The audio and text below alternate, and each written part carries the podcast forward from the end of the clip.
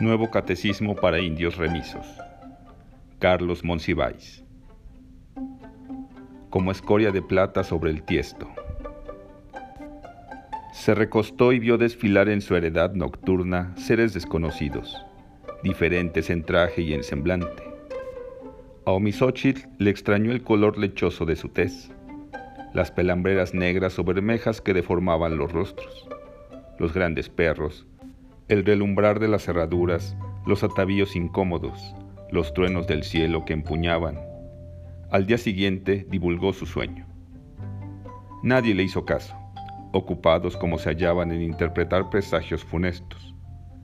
A los pocos días vinieron por mar los forasteros. En barcas fueron viniendo. Y sojuzgaron a los indígenas cuando éstos ya no tuvieron escudos, ni macanas, ni qué comer Toda la noche llovió sobre los muertos. En nuevo trance, Omisóchitl vio la castración del sol y la edificación de una insolencia en el lugar del templo desde donde se contempla la gran ciudad y todas las ciudades, y hubo lamentos por la triste suerte. Ni dardos ni escudos contuvieron la desolación. A espada, los españoles enrojecieron las aguas, como si las tiñeran, y obligaron al pueblo a levantar iglesias a dioses asombrosos. Yomisochitl confió ya sin remedio en sus visiones. Un nuevo sueño le sorprendió mostrándole los ensartados cráneos de los capitanes invasores. Todo se detalló. Una mujer decidida en el amor a Tonantzin valía cualquier riesgo. Los indios se rearmaban, los hispanos huían y lloraban, subían a sus caballos y morían aferrados al cuello de las bestias. Se derrumbaban con estrépito sus santos y estandartes. Las hazañas tan pregonadas se desvanecían entre polvo y gemidos. Ante Huitzilopochtli, perdían sus corazones los prisioneros que perseveraban en su odiosa fe y los traidores a su raza, los renegados que habían ofrendado en altares perversos. Siete veces siete atendió Misóchitl a los vislumbramientos, y en cada uno se repetía el paisaje. Ella la cabeza de un contingente otra vez dueño de su coraje. Los enemigos en fuga interminable. Describió las imágenes de su presentimiento, y la noticia atravesó las tribus y los montes, propalada por secas, vendedoras y curanderos. En muy escasos días, las multitudes vinieron a su vera, cantando la gloria de las tradiciones mancilladas y puliendo armas. La sublevación inesperada alarmó a los conquistadores. Donde hubo indios llorosos y agua podrida, se levantaron ejércitos. Y fue tal su cantidad y su vehemencia que las partidas enviadas a combatirlos retrocedieron sin librar batalla. El obispo y los frailes rezaban desesperados, el comandante derramaba lágrimas. Todo estaba listo para el levantamiento. Los invasores se juntaban unos con otros, sabiendo que el número pesaba abrumadoramente en su contra y que nada valdrían las antiguas intimidaciones. Pero la cabeza de Omisóchil ni ciñó corona ni colgó en una lanza. Todo se congeló la víspera, en otra revelación. Allí Huitzilopochtli pasaba a su lado sin saludarla y el mensaje era inequívoco. No te saludo para no perjudicarte. Hoy eres para mí como escoria de plata sobre el tiesto. Ella descifró con rapidez el consejo, se convirtió y se arrodilló ante los falsos ídolos, no sin antes explicarle a sus ejércitos que los dioses le habían indicado en sueños la conveniencia de aplazar unos cuantos siglos la insurrección. El ensayo del juicio final. Cuando Abundio el ermitaño se presentó en Santa María de la Propiciación con su alud de profecías, ya estábamos hartos. Y él no remedió el fastidio con su discurso. Hermanos, es mi deber alejarlos de la tribulación y el fuego. El Armagedón se acerca. No vituperéis las potestades superiores y arrepentíos a tiempo. Ya las ovejas son requeridas. Nos miramos con sorna. Habíamos oído esas palabras hasta la extenuación. Vaya que hemos soportado profetas y mesías. Iba uno y venía el otro, sin descanso, con miradas que marchitaban árboles, con ropas de lino blanco, limpísimas o mancilladas, con sus discursos de nubes que transportan justos y espadas que arremeten contra los impíos. todos levantaban el puño indicando el arrasamiento del universo conocido y exigían que retrajéramos del mal nuestro apetito. No niego que al principio fuimos reverentes y obsequiosos. Nos disputamos el honor de su presencia y lo seguíamos por las calles entre el rezongo de los frailes y las bendiciones de las mujeres. Y, también hay que decirlo, es verdad que confiamos en estos buitres agoreros. Las primeras notificaciones de la fecha exacta del juicio del gran día causaron miedo y conmoción. Los crédulos y los incrédulos regalaron sus bienes, se despidieron de sus animales, suspendieron labores y en sus casas, contemplando el cielo, aguardaron. La quinta vez, el sol siguió sin desaparecer y las montañas no mudaron de sitio.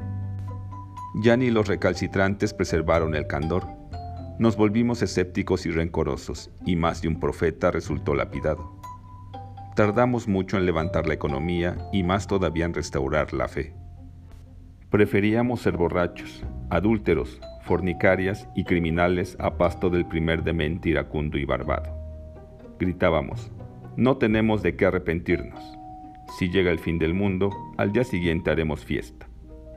Por esto, Abundio fue recibido con befas y solo su condición de paisano y el recuerdo de la vez que lo expulsamos del pueblo entre golpes y escupitajos le evitaron penas mayores. Sin percibir nuestro ánimo nos arengó. Hombres y mujeres de la propiciación, nací entre vosotros y retorno para auxiliarlos. En memoria de mis padres, el juicio final está próximo y no estáis preparados. Tan lo siento así que le pedí a Dios un regalo especial para su siervo una prórroga para mi pueblo. Un arcángel me señaló el carácter irregular de la demanda, pero aseguró, tus méritos son también extraordinarios y tendrás respuesta. Y así fue. Es tan vasta mi virtud que por ella Dios os concederá una oportunidad, una dádiva de seis meses para que reconsideréis vuestras vidas y aguardéis en óptimas condiciones el gran día. Nos burlamos y festejamos las ocurrencias pero fingimos inmensa seriedad. Le agradecimos su intervención al ermitaño con fiestas y procesiones y aceptamos seguir fielmente sus mandatos. Era apenas justo. Si los profetas nos habían aterrorizado tanto, ahora deberían regocijarnos. Durante la semana siguiente obedecimos a Bundio en lo que quiso.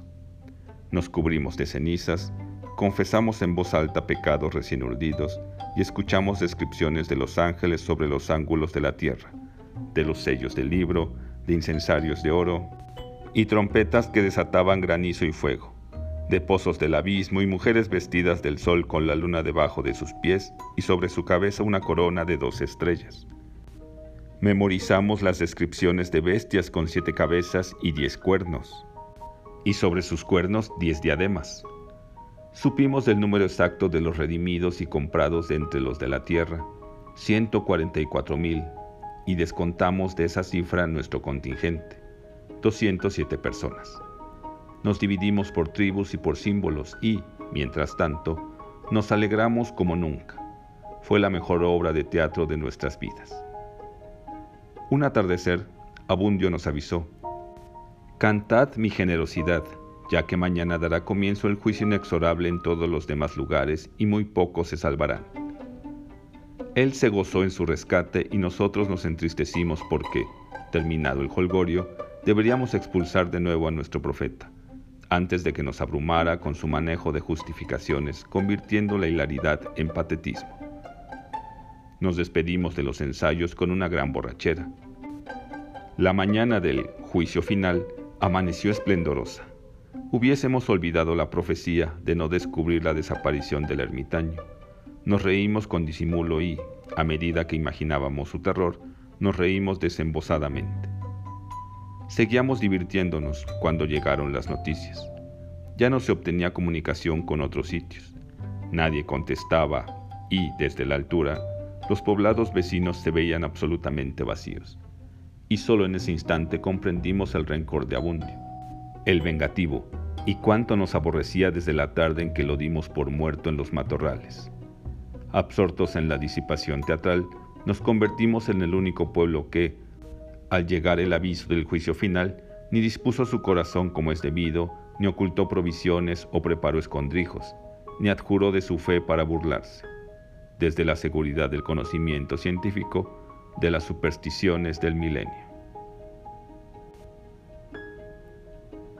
Baños de pureza. Preclaro varón, el informe confidencial que me pedís es tarea particularmente grata.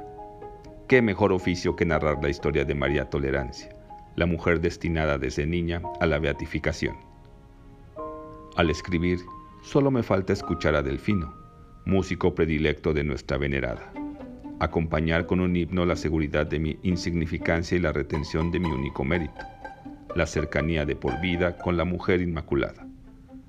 Troco ahora tan feliz condición por la de recolector de testimonios sobre sus buenas obras y mejores hazañas en la fe.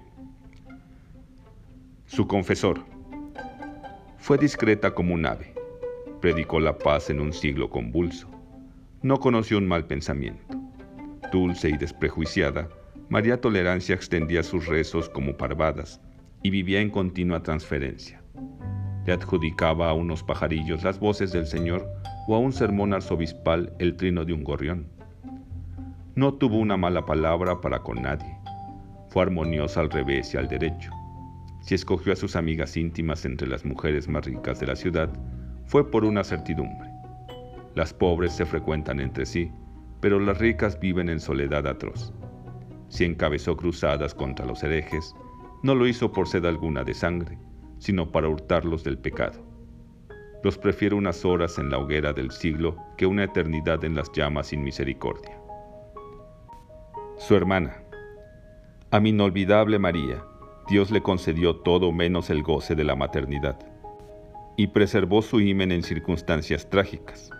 La víspera de su boda, su novio, ansioso por complacerla y recabar su amor, aceptó el desafío. Sí, él confiaba en la protección divina y entraría en un foso de víboras solo auxiliado por un ungüento bendito y oración. Al regreso del funeral, la joven viuda ya solo quiso para sí la devoción. Una adelantada de su beatificación. Cómo reverberaban sus estigmas. Un relato de su vida nos estremece sobremanera y no cesamos de repetirlo. Una vez, en el ardor de su proselitismo, convenció a un grupo de bienaventuradas de regocijarse en la aflicción grabándose en el pecho, con pencas de maguey, tres letras de homenaje, de dolor y loor, a Jesucristo el Salvador de los hombres. Insistió en el padecimiento de la carne y su elocuencia la transportó. Al día siguiente del cumplimiento del pacto, le mostró su pecho terso a las llorosas y ensangrentadas fieles. Ven, el arcángel borró la señal de mi compromiso Dios no quiere los cánticos de mi cuerpo herido, prefiere la oración. Y las bienaventuradas, todavía arrastrando su pena física, se avergonzaron en lo íntimo de no obtener tamaño reconocimiento. Su amiga de infancia. Alabanza su memoria. Ya desde niña nadie consiguió regañarla o llamarle la atención. Era inútil. Ella solo atendía la música de las esferas cuyo sonido arrobador inaudible para el oído impuro, nos refería. Música de rabeles, panderos, triángulos, dulzainas, cítaras, tambores, tímpanos, címbalos, pífanos, violas, tamborinos, salteiros, virginales, clavecines, chirimías. Instrumentos que nada más tocaban para ella, amenizando y endulzando sus alejamientos de este mundo la inmersión de su propia excelsitud. María Tolerancia ya vivía en el paraíso cuando los demás atravesábamos el valle de sombras de muerte. A ninguna otra se le dio permiso de ausentarse de novenas y trisagios, y sermones y agonías, y rosarios y rogativas y maitines. A ella sí, porque fue siempre una bienaventurada. Si faltó a misa, no es por desobligada, sino para mejor hablarle a y nuestra admiración terminaba la frase. Su sirvienta. Era un rayo de luz, como corresponde. Su sombra era azul y benéfica, y yo me acogí a ella para curarme de dolores y malos recuerdos. Ejercitó su celo en demasía. Mi señora vivía pensando en formas de quebrantar la iniquidad.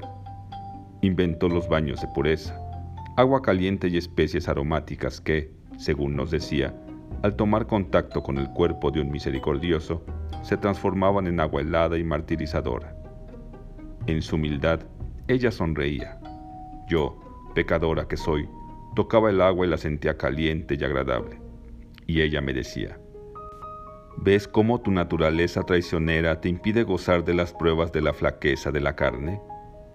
Los baños de pureza tuvieron enorme demanda, y quienes los probaban juraban sufrir el mayor y el más reconfortante de los rigores. El chivo expiatorio hubiera querido ser cualquier otra cosa. ¿Por qué yo? preguntó con angustia el chivo expiatorio. ¿Quién me eligió entre todos los seres vivos y me rodeó de multitudes que suspiran con alivio y gozo al ver junto a mi cuerpo un arma que refulge? Oh siete dolores, ¿Por qué ese cerco de matarifes sonrientes y salmos penitenciales? Oh cuchillos graves, ¿no es monstruoso imponerle a una especie la continua remisión de los demás?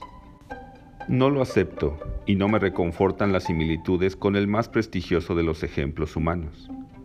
En una religión civilizada no existiría tal reducción al absurdo o por lo menos se sortearía el pago de los errores y crímenes y se evitaría el monopolio de la culpa oh almas traidoras, oh juicios fatales. No hubo respuesta. El sacrificable por autonomacia prosiguió su defensa. Esta suerte es producto de mi ignorancia. Si así lo fue, ya no es cierto. He ido a seis universidades, hice nueve doctorados, domino las artes y las ciencias. Es ilimitada mi sed de conocimientos.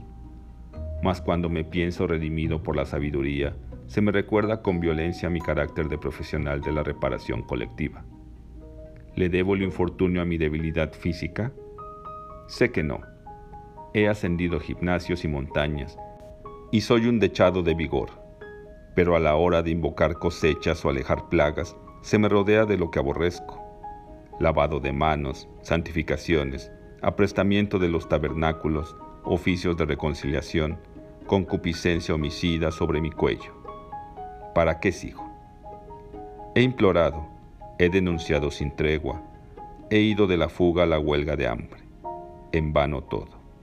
Al concluir mi contienda, se me reinstala sobre el ara, se me achaca vicio tras vicio, y hay gran irritación si no me ajusto notoriamente al modelo de las depravaciones. ¿Por qué yo, desde el punto de vista teológico, no tienen derecho? La ciencia de las relaciones exactas con Dios ha avanzado mucho y ha prescindido de la representación significativa. Y si quieren una negociación masiva de los pecados, adquieran un símbolo desechable y déjenme en paz. El desaliento interrumpió el alegato. Esta vez la víctima insustituible se equivocaba, por motivos que iban del arrepentimiento histórico al miedo ante el desprestigio moral la opinión pública se apropió conmovida de sus razones. Hemos destinado una especie al infierno del sacrificio interminable y, psicológicamente, nos hemos condenado con eso. No es tolerable ni moderno que a uno solo se le abrume con todos los delitos. Ya no son admisibles los ritos oprobiosos y aviesos contra una minoría. El antiguo objeto de las propiciaciones conoció la libertad y no se acongojó en los días ceremoniales. Acaecieron inundaciones y temblores y él domeñó su impulso de esconderse. No le molestaron epidemias, bombardeos, atentados, accidentes. El sol no lo fatigó de día ni la luna de noche. A su alrededor la vida se fue complicando. Al no haber ya un responsable instantáneo, menudearon tragedias y desastres. Ahora semana a semana se definía por la fuerza de las armas quién sería victimario y quién víctima.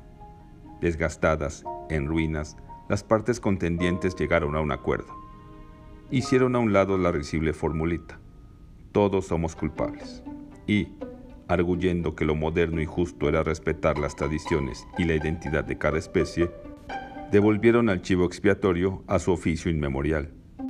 No por descargar en alguien el pago de todas las faltas, sino porque, viéndolo bien, cada quien sirve para una sola cosa en la vida. Ya no quiere el Redentor del mundo que se hagan milagros. El obispo intentó concluir su homilía de sobremesa. Ya no quiere el Redentor del mundo que se hagan milagros, porque no son menester, porque está nuestra santa fe tan fundada por millares de milagros como tenemos en el Testamento Viejo y Nuevo. El virrey no admitió un final tan inapelable. Le he oído este sermón tantas veces, fray Juan, que lo sé de memoria. Perdóneme su excelencia, pero a simple vista me parece un recurso parroquial para explicar los olvidos de Dios en estas tierras recién conquistadas y evangelizadas. ¿Acepta mi hipótesis o usted de veras cree que los naturales allegarán a la doctrina sin imágenes de asombro de por medio? No me atribuya su propio método de declaraciones ambiguas, don Antonio. A diferencia de usted, yo no hablo por inferencia o a trasluz. Me limito a convertir mi experiencia en mensaje. Abruma la cantidad de esfuerzo a que obliga cualquier favor extraterrestre. A nosotros los clérigos, lo que más nos asusta es el anuncio de uno de ellos. Temblamos ante lo inevitable. Sermones circulares, preguntas sin término, peregrinaciones al rayo del sol, peticiones al cielo para que no desampare su acción maravillosa. Considere los ejemplos típicos. Si un leproso sana, es menester una labor infinita. Persuadir a los otros leprosos de que no hubo mala voluntad en su contra y de que su paciencia será recompensada disuadir a los familiares temerosos de una curación falsa o efímera, hacer que el beneficiado confíe en su salud y no se sienta objeto de una diabólica humorada, convencer a la sociedad de que el leproso superó ya rencor y frustraciones. O piensa en una imagen que brota inesperadamente en el estandarte de un batallón cuando ya se siente la derrota. ¿No se les compromete a ganar al margen de sus probabilidades? Si llueven panes y peces es preciso aportar aceite y cacerolas, evitar tumultos, imponer una repartición justa, influir en los sabios para que no se precipiten y juzguen abolidas las leyes de la naturaleza. Tengo para mí que cada proeza de lo alto requiere de una cadena de hazañas que la sostengan y de una vigilancia de años. Se detuvo para gozar los efectos de su sabiduría mas reanudó prontamente cerrándole el paso a las teorizaciones del virrey. Un milagro, don Antonio, es como un niño pequeño. Necesita cuidados, mimos, ternura y resignación. Una vez hecho el primero, no hay más remedio que continuar haciéndolos. Santo que comete la equivocación de mostrarnos directamente su gloria, quedará entrampado, con los remos de Caronte en las manos, si me permite la metáfora pagana se ha esclavizado al crear un fenómeno religioso que es una manía social. Ya no es dueño de su tiempo eterno. Solo se evitará esta red de obligaciones con maravillas que se sostengan por sí mismas. Imploramos por lo aún no visto, el milagro de un milagro autosuficiente. El secretario interrumpió contándole al obispo de los rumores muy extendidos sobre una centella y un ventarrón antisacrílegos. Una fulminaba a diez incrédulos en el mismo segundo y el otro esparcía sus aberrantes cenizas sobre los pudrideros. Fray Juan ordenó negarle cualquier veracidad a tales hechos. Imagínese si lo admitimos, su ilustrísima. No podemos consentir que nadie, ni el cielo, usurpe nuestros ya de por sí débiles poderes. Nosotros, don Antonio, somos los únicos autorizados para justiciar a los incrédulos. No deseo contradecirlo, reverendo Padre, pero los sucesos extraordinarios reavivan la fe en las comunidades, las devuelven al amparo de las penumbras del bien. Las creencias de todos los días necesitan de esos relámpagos de la voluntad divina. ¿Consideró ya los costos, señor virrey? Imagínese su ilustrísima una aparición en región distante e inhóspita. Para que una comisión de dignatarios dé su visto bueno es preciso hacerles caminos. Si el hecho concita la piedad de multitudes, será forzoso construir pequeñas ciudades en los alrededores, que de allí en adelante nada más podrán vivir a expensas de los peregrinos. Ítem más, deberemos propalar organizadamente el suceso, cuidando de la armonía entre sus aspectos económicos, políticos y raciales. Cada aparición trae consigo una cuantiosa demanda de curaciones y favores, y un alto número de agnósticos por decepción y si esto sucede en sitio céntrico, el desastre será mucho peor. De la aglomeración al pueblo nómada hay solo un paso. Cada peregrinación es un séquito de enfermedades y plagas. Se lo repito, ya no quiere Dios almas edificadas no más con lo extraordinario. Más bien, campañas catequísticas, creación de material pedagógico que propicie la obediencia del pueblo. Convénzase, don Antonio. En nuestra época, milagros y taumaturgos son sobrevivencias del pasado sin libros, cuando lo más valioso era un buen relato alrededor del fuego. No me opongo a lo que dice Fray Juan, pero soy chapado a la antigua y muy memorioso. De niño nada me emocionaba tanto como el anuncio de algún prodigio en la comarca. Los pueblos se convertían en fiestas ambulantes. Acudíamos todos al lugar del privilegio a reír y cantar. Se instalaban ferias, acudían magos y juglares. Nos estremecíamos tan divertidamente que no pensábamos en nada más. Otro argumento en abono de mi tesis, don Antonio, la deserción laboral. Dé por buena y por santa la abundancia de sucesos inexplicables y se disipará el poco espíritu industrioso ansiosamente implantado en los nativos, que obtendrán en la casa de prodigios el gran pretexto de su desidia. ¿Quiere usted como autoridad que eso suceda? No sea terco. Vivimos ya en el tiempo donde lo que Dios pide y quiere es vidas humildes, pacientes y caritativas, porque el pago puntual del diezmo es el más continuado milagro sobre la tierra. Se retiraron con paso lento. La legión de hazañas religiosas que los oía acató el juicio del obispo y se extinguió, sin jamás saber que su mera presencia hubiese animado perdurablemente a una época tan tediosa.